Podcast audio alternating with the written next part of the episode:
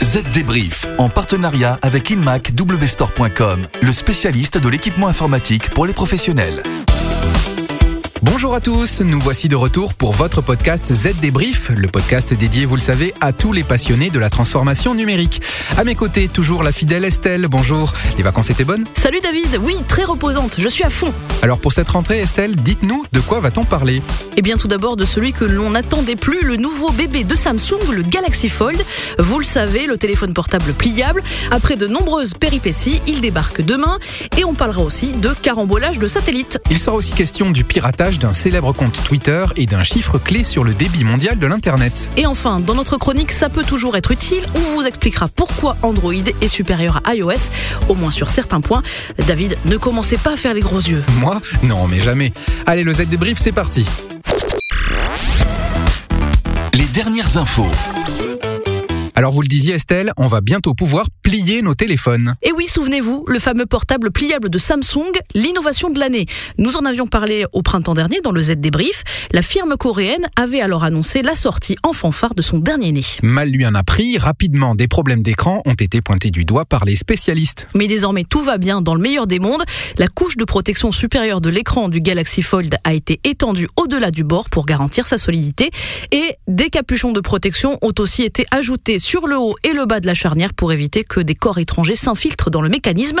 Bref, Samsung a tenu compte des critiques et pour rassurer les plus frileux, la société a même mis en place un SAV 24 heures sur 24, 7 jours sur 7. Bref, tout a été fait pour qu'il n'y ait rien à redire. Samsung peut difficilement se le permettre. Son Galaxy Fold, son superbe téléphone pliable, coûte tout de même 2000 euros. Effectivement, c'est une somme. Mais l'idée avec cette innovation, c'est de relancer le marché, car le marché mondial du smartphone sature. Mais ça, c'est une autre histoire. En tout cas, à 2000 euros, il a intérêt de fonctionner le Galaxy Fold. Hum, David, rappelez-moi euh, combien coûte le dernier iPhone qui n'est pas pliable, lui Non, déjà ça n'a rien à voir. Allez, la suite.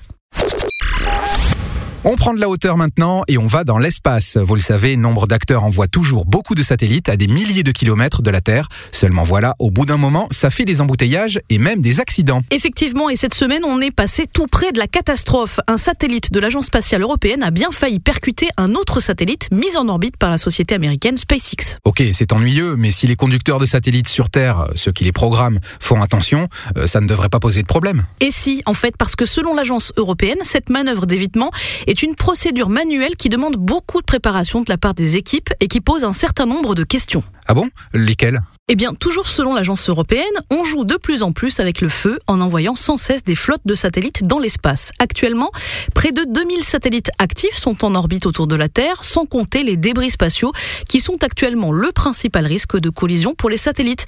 Le problème, c'est que le système mis en place pour éviter les collisions n'est plus adapté. L'ESA planche du coup sur un système automatisé capable de prédire et de corriger les trajectoires des appareils sans nécessiter une intervention humaine, comme ce fut le cas cette semaine. Allez, maintenant Estelle, si vous le permettez, je voudrais vous parler d'un bug chez Twitter. David, faites-vous plaisir, tapez sur les réseaux sociaux, vous adorez ça. Ah, effectivement, c'est ma passion. Donc écoutez bien, la semaine dernière, le compte du PDG et cofondateur de Twitter, le compte de Jack Dorsey, a été piraté. Et du coup, qu'est-ce qui s'est passé? Eh bien ça, c'est moins drôle. Pendant un quart d'heure, des tweets racistes et injurieux ont été publiés. Puis, tout est rentré dans l'ordre. Selon les responsables de Twitter, le ou les pirates auraient eu accès à ce compte via le numéro de téléphone de Jack Dorsey. C'est donc l'opérateur téléphonique qui serait en cause. Et cela démontre une fois de plus qu'il faut sécuriser ses comptes Twitter via une authentification à deux facteurs et non pas seulement via un numéro de téléphone. Ah, la magie des réseaux sociaux. On vous en parle souvent dans cette débrief. N'hésitez pas à écouter nos précédents épisodes. Vous l'entendrez, c'est pas ma tasse de thé. Allez, on se fait une pause et après on va parler de bande passante à l'échelle de la planète. Ouh. En tant que business développeur pour une start-up, je travaille depuis différents lieux. Pour répondre à mes besoins de collaboration et de sécurité, j'ai choisi le Lenovo ThinkBook 13S. Du style et des performances pour réaliser tous mes objectifs. C'est l'alliance idéale entre le travail et les loisirs.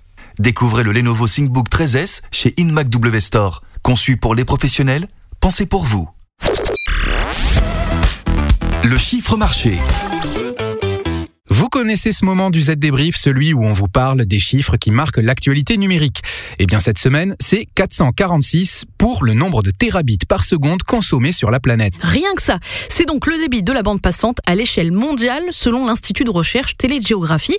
Il précise que l'an passé, cette bande passante n'a augmenté que de 26%, soit le taux de croissance annuel le plus faible depuis 15 ans. Oui, mais même si ce rythme de croissance ralentit, la bande passante de l'Internet mondial a quand même presque triplé ces quatre dernières années. Et ce bond, on le doit au continent africain, où le débit de la bande passante a explosé de 45% entre 2015 et 2019.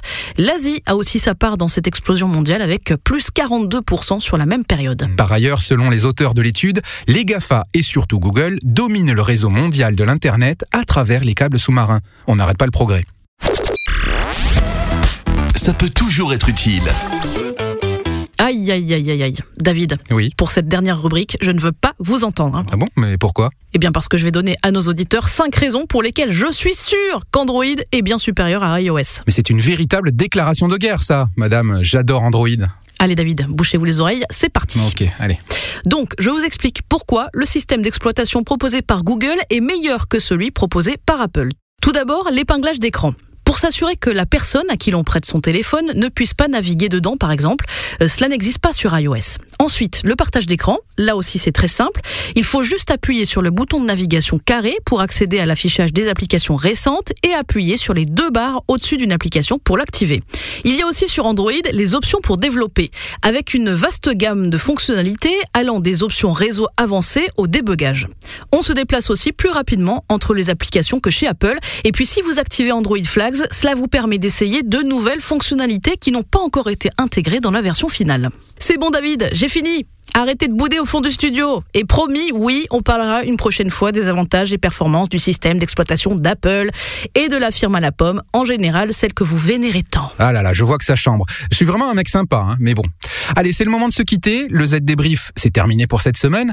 Et si, comme moi, vous n'êtes pas d'accord avec Estelle sur le système d'exploitation de Google, ou si vous avez d'autres remarques, n'hésitez pas à nous en faire part en commentaire sur les articles de zdnet.fr. En attendant, on vous donne rendez-vous la semaine prochaine. Attendez David Oui. Avant de partir, il faut qu'on leur parle de Z Débrief le mag. Ah bah oui. Le tout nouveau podcast est dédié chaque mois à un thème. Et oui, c'est vrai. Fin septembre, pour ce premier Z débrief, le mag, on parlera des ransomware avec un spécialiste. On vous en dit plus la semaine prochaine. Bye bye Z Débrief, en partenariat avec InMac WStore.com, le spécialiste de l'équipement informatique pour les professionnels.